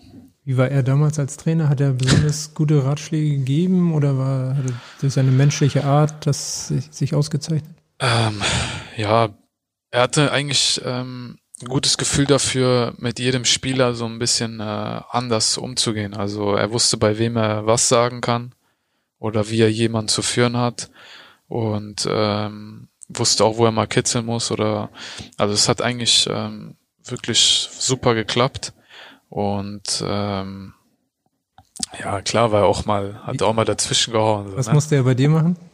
Bei mir, also ich, ich habe mich sogar manchmal gewundert, warum er so äh, wenig zu mir sagt. Ähm, irgendwann hat dann einer zu mir gesagt, ja, vielleicht machst du auch nicht so viel verkehrt, deswegen sagt er auch nichts äh, oder redet nicht so viel mit dir. Da habe ich mir gedacht, ja, okay, vielleicht kann es auch das sein und war damit dann im Endeffekt auch zufrieden. Ähm, aber ähm, ja, bei mir war wirklich nicht so so viel, ähm, aber es gab natürlich viele lustige Momente, wo er mal äh, mal was reingerufen hat. Ähm, und die bleiben natürlich auch im Kopf einfach. Das ist, wo er einfach mal einmal reinruft zu irgendeinem äh, Mitspieler, dass er nicht den Parkwächter spielen soll oder so. äh, von denen haben wir genug draußen stehen. Und okay. also da sind so schon ein paar Sätze gefallen, die einfach äh, lustig waren und äh, die haben sich schon im Kopf irgendwie eingeprägt. Okay. Die Bilder dazu, ja. den Parkwächter auf dem. Das. Legende, absolute Legende. In seiner Grußbotschaft schwang noch mit, soll es den HSV wieder nach vorn schießen. Wenn wir da abschließend nochmal drauf blicken, mit all deiner Erfahrung, die du jetzt gesammelt hast über die Jahre, worauf wir jetzt ankommen, gerade auch im Hinblick auf die Vorsaison. Ja, dass wir das Ding einfach bis zum Ende durchziehen und äh, uns von nichts beeinflussen lassen, ähm, sondern einfach bei uns bleiben, ähm, in der Mannschaft bleiben, sage ich mal, äh, zusammenhalten und ähm, ja, Vollgas geben ist immer, sagt man immer so schön, sagt jeder. Aber im Endeffekt ist es so, dass wir einfach von Spiel zu Spiel gucken, uns nicht voll labern lassen, wenn wir mal zwei Spiele oder wie jetzt die Phase äh, ungeschlagen sind. Ähm, es wäre schön, ungeschlagen zu bleiben, aber es werden wahrscheinlich auch äh, vielleicht Phasen kommen, wo wir mal ein, zwei Spiele verlieren und dass wir da einfach zusammenhalten, dass wir da wissen, okay, das ist unser Weg, äh, wir kommen nicht von diesem Weg ab. Es gibt Höhen und Tiefen. Es ist einfach so. Und äh, nichtsdestotrotz hätte ich nichts dagegen, wenn wir einfach ungeschlagen bleiben. Aber das ist ein langer Weg und wie gesagt, von Spiel zu Spiel ist natürlich auch gerade eine besondere Situation, in der wir alle leben. Ähm, und äh, auch da müssen wir mit umgehen können. Und das tun wir auch. Und von daher, ich denke einfach, der Zusammenhalt ist das Entscheidende und dass wir uns eben von außen, ähm, wie ich es gerade gesagt habe, einfach nicht voll aber lassen, ob negativ oder positiv. Alles schön und gut gerade, aber wir haben noch nichts geschafft und von dem her wäre das gut, wenn wir das so durchziehen bis zum letzten Spieltag und dann werden wir sehen, wo wir landen. Und wenn das so läuft wie bis jetzt, dann denke ich, dass es auch positiv ist. Ja, schönes Schlusswort. Wir haben auf jeden Fall was geschafft, und zwar den Menschen Sonny Kittel doch deutlich besser kennenzulernen und äh, sich, ja, von deinem Weg sozusagen können sich, glaube ich, viele auf was abschauen. Und vielen Dank, dass du uns diese Einblicke auch gewährt hast. Ähm, war sehr informativ und, und schön. Vielen Dank dafür. Gerne, gerne. Und ja, hoffen, dir hat das auch ein bisschen Spaß gebracht. Und auf jeden Fall. Damit schließen wir hier den Kreis und bedanken uns fürs Zuhören und freuen uns schon auf den nächsten Gast bei Pur im Haus. Äh, äh Pur, Pur im Haus. Pur im Haus. Pur, bei äh, Pur der HSV und bis dahin heißt es natürlich wie immer nur der HSV. Nur der HSV. ciao, ciao.